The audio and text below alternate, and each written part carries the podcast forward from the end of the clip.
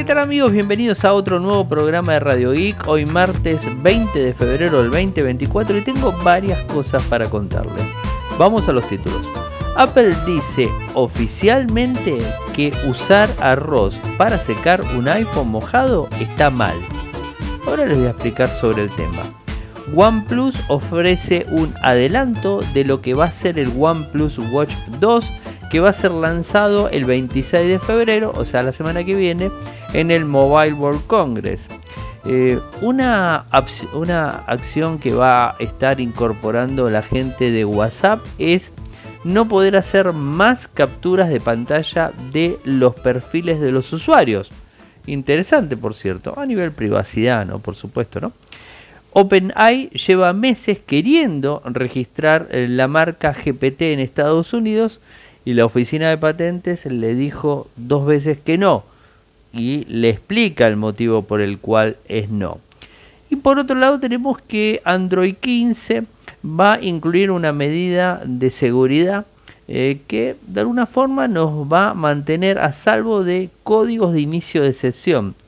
Android es como que va avanzando hacia ese lado eh, para tratar de, hacer eh, el uso del sistema operativo lo más seguro posible. Y como siempre, todos los días tenemos el video del día que salió de las preguntas de la semana pasada eh, y hoy tiene que ver una segunda parte de billeteras virtuales. Hoy voy un poquito más de lleno, en ese minuto voy un poco más de lleno a tema billeteras virtuales. Eh, así que bueno, los invito a que lo vean.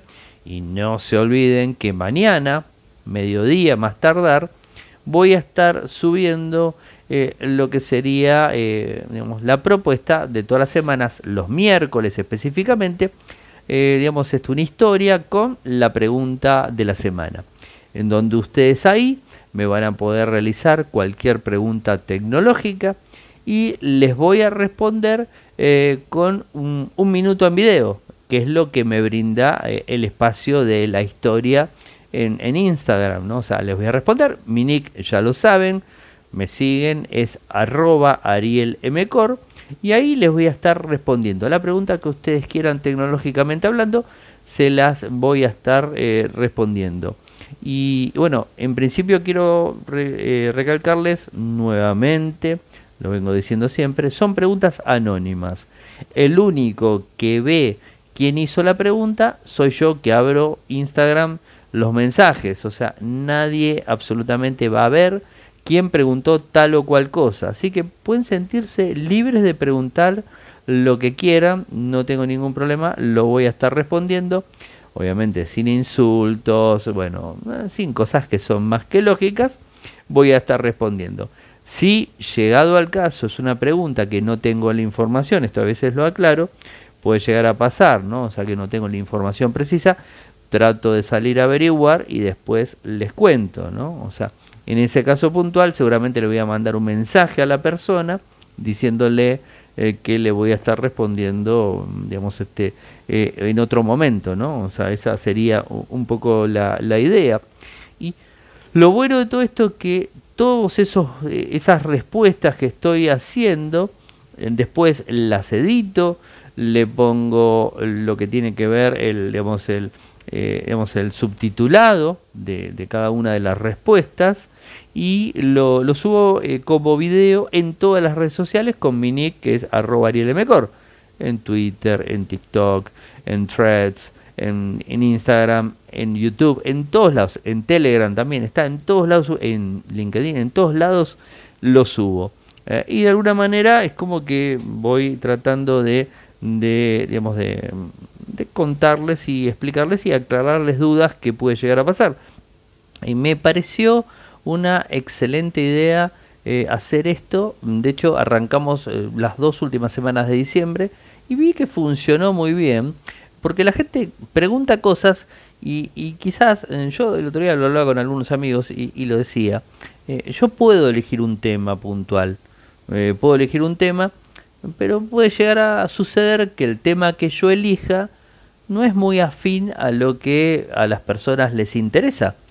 Eh, y entonces, más allá de que lo elija yo el tema, una persona que haga esa pregunta, quiere decir que hay un interesado. Entonces ya con que una persona le sirva, a mí me sirve.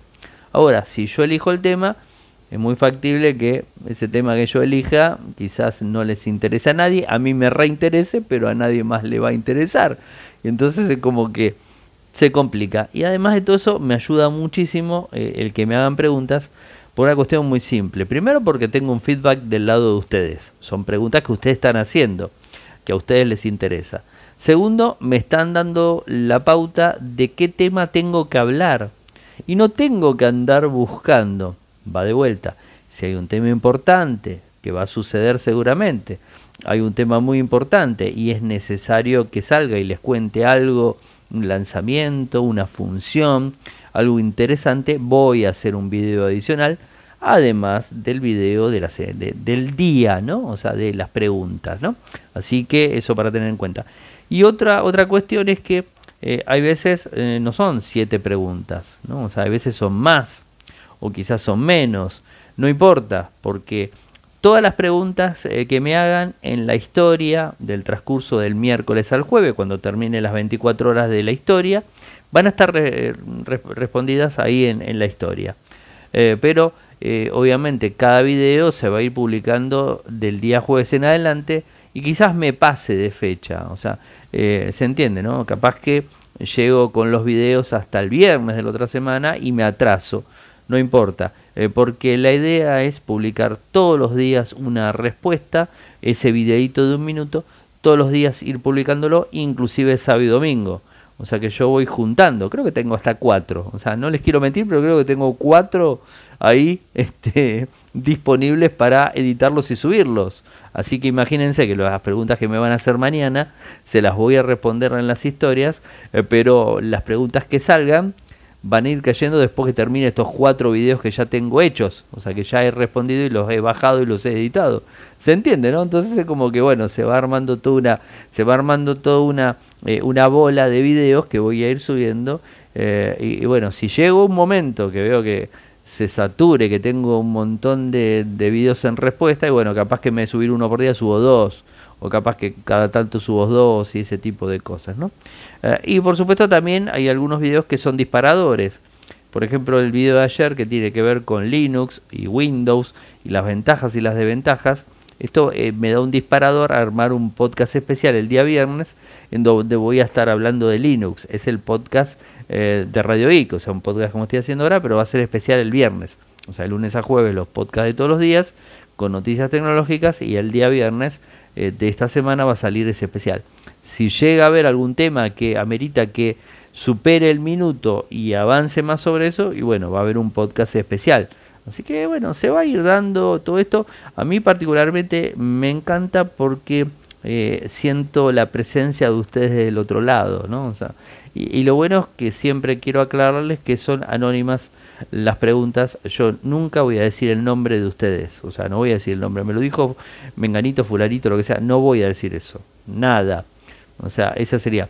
Eh, por supuesto, puede llegar a pasar que me dice, eh, no sé, en Colombia, por decir un país, ¿no? En Colombia va a llegar o se va a hacer tal o cual cosa, y bueno la gente va a saber que la persona que está preguntando es de Colombia. Bueno, ese tipo de cosas sí, por supuesto, eh, pero no voy a decir el nombre de esa persona. Así que quédense tranquilos eh, que, no queda.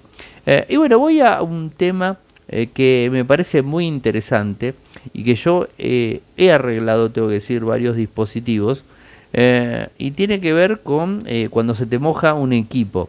Esto no es solamente con un iPhone, esto es una regla de oro con la mayoría de los smartphones o cualquier dispositivo electrónico. El agua es conductora. El, ¿Qué quiere decir que es conductora? Conduce la electricidad.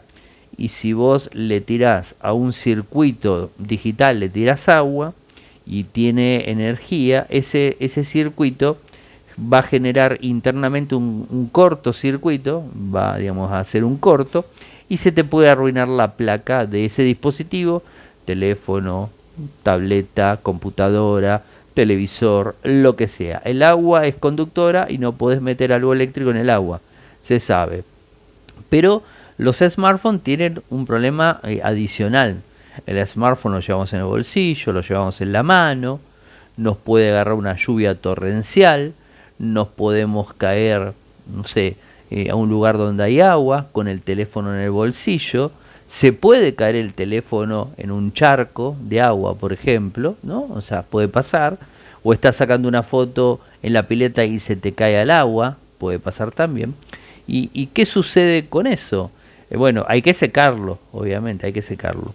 Eh, y lo que dice Apple, ahora les voy a decir lo que dice Apple y después voy a decir mi, mis puntos y consejos al respecto para que lo tengan muy en cuenta. Eh, Apple dice de forma oficial que secar un teléfono con arroz no es bueno. ¿Por qué el arroz? El arroz lo que tiene es que absorbe la humedad. O sea, absorbe la humedad. Y el agua, en definitiva, es eh, el agua se, se, quizás se va por lo que sea y eh, el arroz lo secaría eh, porque, bueno, obvio, chupa la humedad. Si ustedes ponen en un vaso de agua, tiran arroz y lo dejan, van a ver que el agua quizás desaparezca y el grano de arroz se infle porque chupó el agua. ¿Se entiende? O sea, toma el agua, la chupa. Pero en el caso del smartphone eh, hay un problema. El problema que dice Apple, y es cierto, es que eh, el arroz puede también eh, desprender partículas de, de, ese mismo arroz y esas partículas pueden dañar el iPhone. Esto es lo que dice. Miren palabras textuales que afirma Apple. No pongas tu iPhone en una bolsa de arroz Hacerlo podría permitir que pequeñas partículas de arroz dañen tu iPhone. Eh, esto es, eh, es así. Los iPhone y muchos dispositivos cuando tienen agua te avisan que tienen agua, ¿no? O sea, te avisan en pantalla y te lo está diciendo, ¿no? Eh, porque puede ser que le haya entrado poca agua o se pudo haber ahogado. No sé, a mí una vuelta eh, en el 2002 una cosa así, me acuerdo, se me cayó un teléfono Ericsson, un teléfono, no era una, un, smartphone, estaba lavando el auto y el teléfono se me cayó del bolsillo de la camisa de arriba, ¡pum! se cayó al balde de agua. Eh, bueno, este, se complicó la cosa. Se me cayó en el balde. Y para cómo de agua sucia, porque estaba lavando el auto, no era agua limpia, o sea que recién la había puesto. Era agua sucia. Eh, entonces, lo que dice Apple es que tiene, tenés que seguir eh, con un determinado, eh, determinadas eh, cosas para que se pueda solucionar. ¿Qué es lo que te dice Apple? Que en principio no uses secador de pelo y mucho menos en caliente. No uses eso. Mm, digamos, eso, eso por un lado. Tampoco aire comprimido, para nada. Y mucho menos insertar cualquier objeto extraño como un hisopo, una toalla de papel, en el puerto Lightning o el USB-C, porque es por donde más se filtra el agua, el puerto de abajo donde carga. Ahí es donde más se mete el agua, ¿no? Entonces dice que no hagas eso, no hagas eso. Eh, así que bueno, eso es un poco. ¿Qué es lo que dice Apple que tienen que hacer? Después yo les digo lo que yo haría.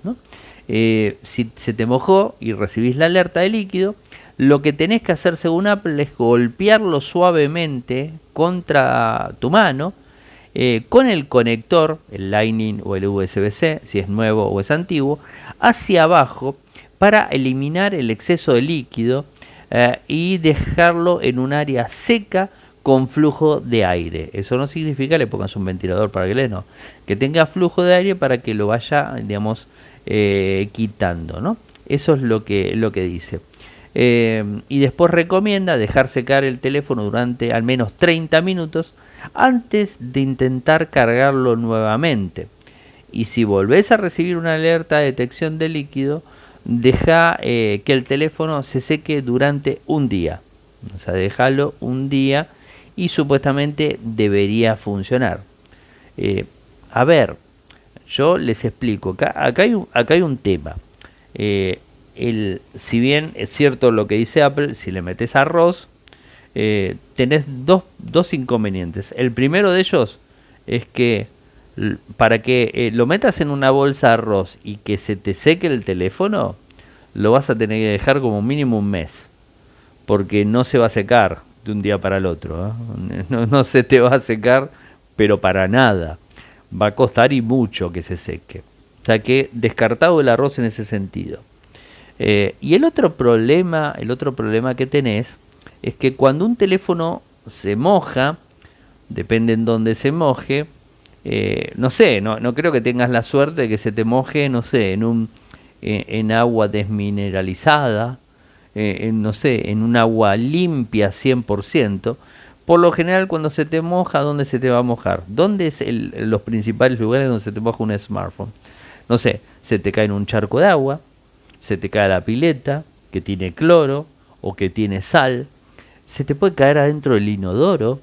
Muchas personas me lo han dicho, que se le ha caído adentro del inodoro, ¿eh? ojo, no es una locura. ¿eh? Alguno que me levante la mano, que me esté escuchando, o por lo menos que se ría. No los veo, pero no importa. Yo sé que más de uno le pasó, a mí no, ojo. O alguno como a mí, que estaba lavando el auto y ¡pum! adentro del balde. También puede pasar eso.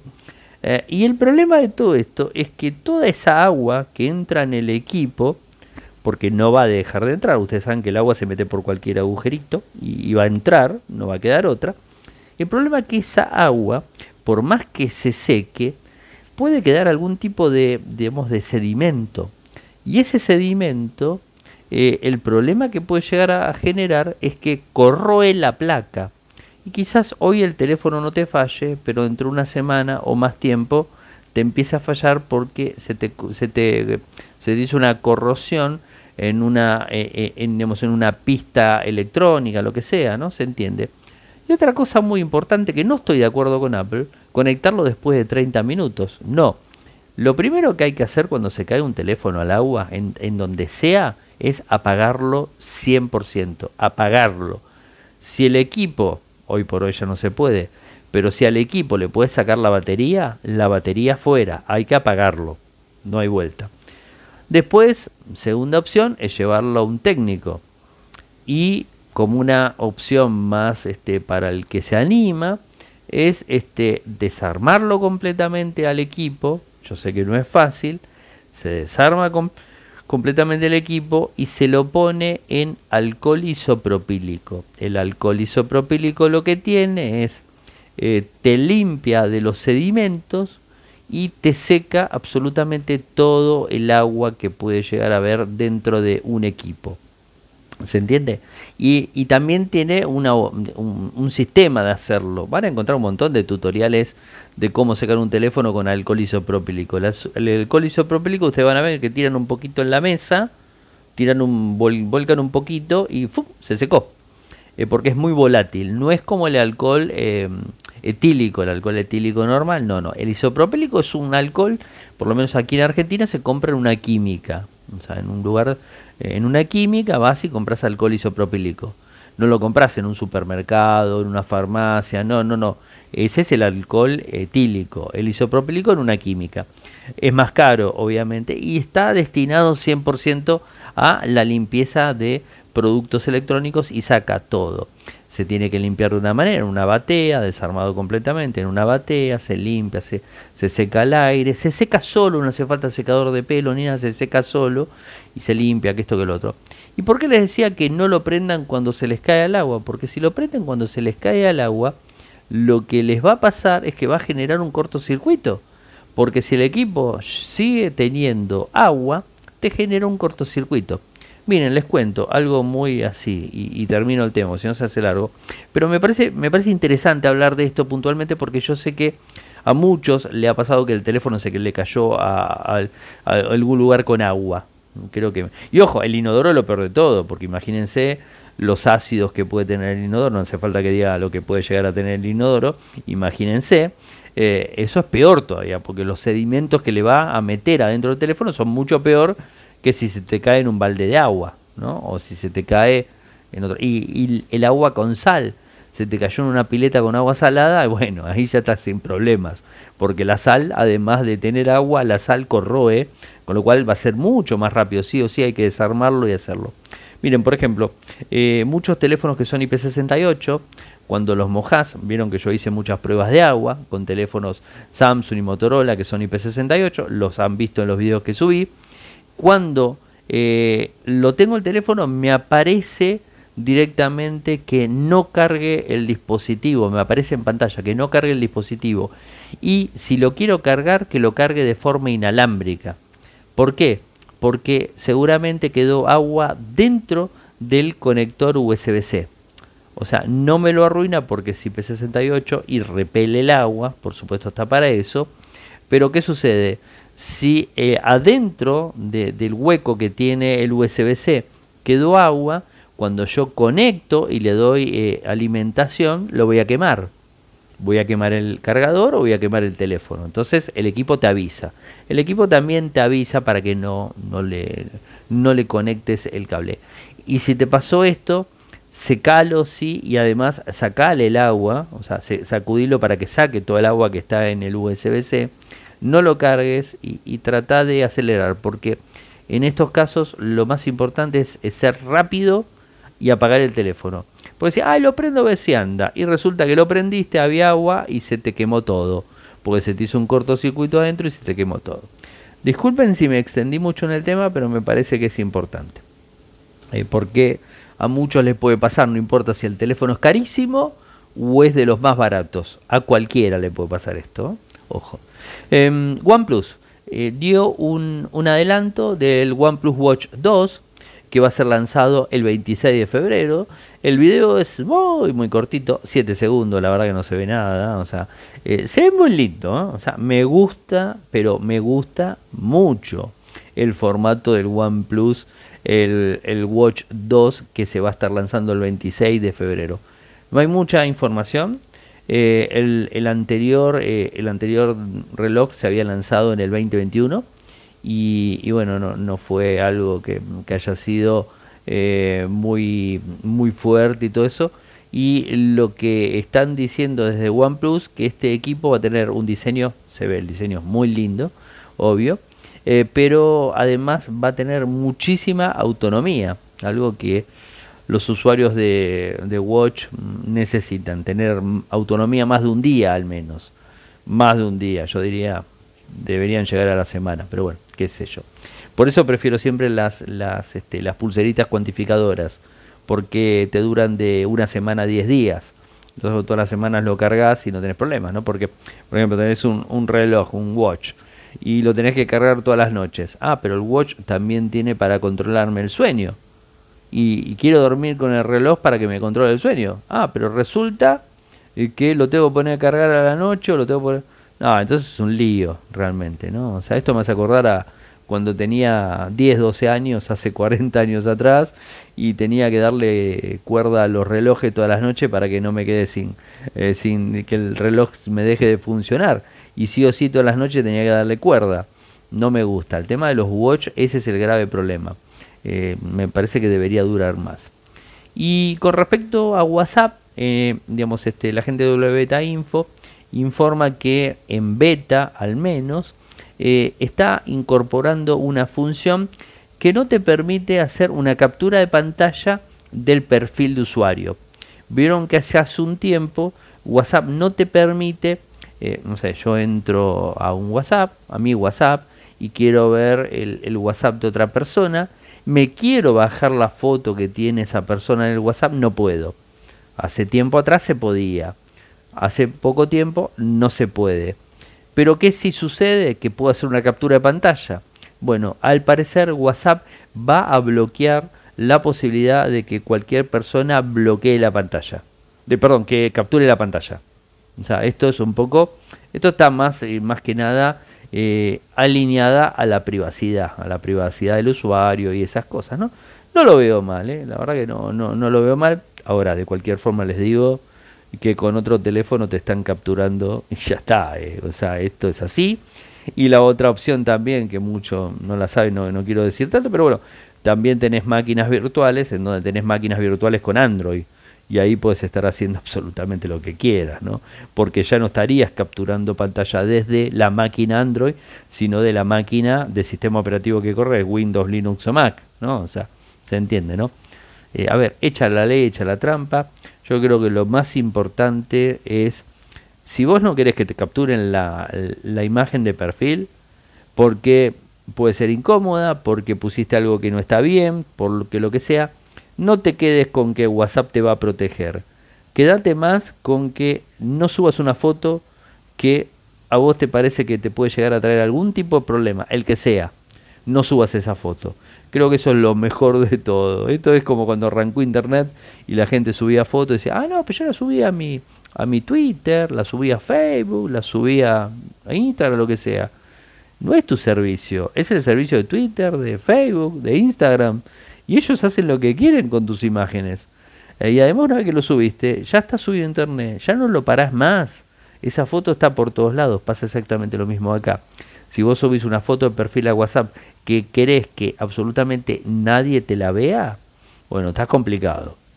Está complicado porque, no que te la vea, que nadie la copie, que nadie se la pase, lo que sea, está complicado. Otra opción también podría llegar a ser eh, funcional, es decirle que solamente vea tu foto de perfil tus contactos y que no la vea otra persona que no es tu contacto. Esa es una opción también.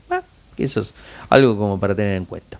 Y les cuento que la gente de OpenAI quiso registrar el, digamos, este, la palabra GPT en la oficina de patentes de Estados Unidos. Eh, y por segunda vez la oficina de patentes le dijo que no. La primera vez fue em, digamos, este, el año pasado, si mal no recuerdo, hablo de memoria, pero no, no recuerdo bien la fecha.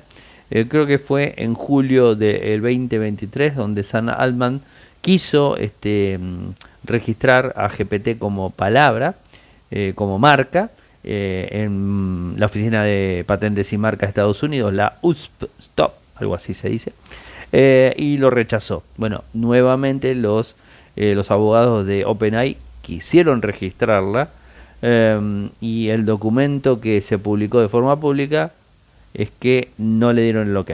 La agencia federal sostuvo que GPT es un término meramente descriptivo que detalla una característica o función de los productos de la compañía de inteligencia artificial. Eh, por supuesto sabemos que GPT ganó muchísima eh, popularidad eh, con el tema en noviembre del 2022 con ChatGPT, ¿no? Pero GPT significa, mi inglés de barrio, siempre sepan eso, Generative Pre-Training Transformer. Es decir, que es un modelo de lenguaje eh, grande que utiliza arquitectura Transformer y que también está presente en productos desarrollados por otras compañías del sector. Y acá es en donde, en donde viene lo mismo, viene el mismo tema. ¿Por qué no se la patentan? Porque hay otras empresas que también la utilizan. Em, y lo que dice la oficina de patentes es que si bien las personas no conocen el significado de las palabras GPT, no se asocian, eh, esto puede generar problemas con la competencia, en donde OpenAI puede sofocar de alguna manera a la competencia eh, y digamos este brindarle trabas y un montón de costosas demandas y un montón de, cuestiones relativas a, todo eso, ¿no? Eh, así que bueno, eh, por lo que se sabe, no se va a poder registrar y, bueno, así va a quedar la historia hasta el momento. Yo creo que ya no, no, va a funcionar, ya se lo bloquearon dos veces, creo que no va a terminar. Y la última que quería contarles tiene que ver con Android 15, eh, que va a incluir una medida de seguridad eh, que nos va a mantener a salvo de códigos de inicio de sesión. O sea, esto que es tan, tan importante, ¿no? Eh, Android o Google con Android quiere de a poco hacer que los usuarios estemos más seguros y es perfecto, es lo que corresponde, ¿no? Por supuesto. Y más con el eh, como están los tiempos hoy día, ¿no? Eh, y la gente de Android Authority descubrió que el código de actualización de Android 14 QPR3 Beta 1 que la, la compañía eh, está añadiendo permiso en Android 15, un permiso llamado, mi inglés de barrio de vuelta, Receive Sensitive Notification, eh, que tal como el nombre lo indica, va a impedir que las aplicaciones tengan acceso a las notificaciones con información sensible como códigos de inicio de sección OTP, One Time Password, eh, que recibimos por SMS. ¿Mm? Estos algo, algo importante, un avance importante. ¿no? De esta forma, Android 15 eh, solo va a permitir que algunas aplicaciones puedan acceder a este permiso eh, y por lo tanto esas van a ser las únicas que podrían ver el contenido de esas notificaciones. ¿no? Eh, además, esto se complementa con una función que va a llegar a Android 15 llamada OTP Reduction y que se va a encargar de evitar que las notificaciones con código de inicio de sesión eh, u otra información sensible se muestre en la pantalla de bloqueo del terminal. Creo que está bueno, ¿no? Eh, creo que es algo importante. Ahora, a todo esto, como siempre les digo y como tantas veces me han escuchado eh, hablarlo, creo que la mejor opción a todo esto es el doble factor de autenticación. No hay vueltas, ¿no? Eh, más allá de estar recibiendo eh, un mensaje por SMS para validar tal o cual cosa. Me parece que creo que es una, es una opción muy buena. Tenés un montón de sistemas. Tenés Google Authenticator, lo estoy usando hace mucho tiempo, va hace un tiempito. usé Auti en su momento, mm, lo usé mucho tiempo, Auti. Tenés también Microsoft Authentication, así que tenés varias opciones para no estar recibiendo estos mensajes de SMS que podría llegar a dar algún tipo de brecha de seguridad eh, y que más allá que Android 15 quiere tratar de digamos de brindarle una capa de seguridad me parece que la mejor capa de seguridad que tenemos es la que nosotros por motus propio le podemos dar como por ejemplo el doble factor de autenticación que se lo recomiendo que se lo activen absolutamente a todos, todos los servicios eh, que tengan eh, funcionando en sus dispositivos, en sus computadoras, en donde sea. Bueno gente, llegamos al final del programa del día de hoy. Saben que pueden seguirme en todas las redes sociales. Mi nick de usuario es arroba arielmcor, arroba arielmcor. Estoy en Instagram, en TikTok, en Threads, en X, en Telegram, el mismo usuario si me quieren hablar directamente, en todos lados. Después también tengo eh, el canal de Telegram que es Radio Geek Podcast, el canal de WhatsApp que es Radio Geek, nuestro canal de YouTube, youtube.com barra Infocertec, nuestro sitio web en Argentina que es infocertec.com.ar, en Latinoamérica infocertecla.com. Muchas gracias por escucharme y será hasta mañana. Chau chau.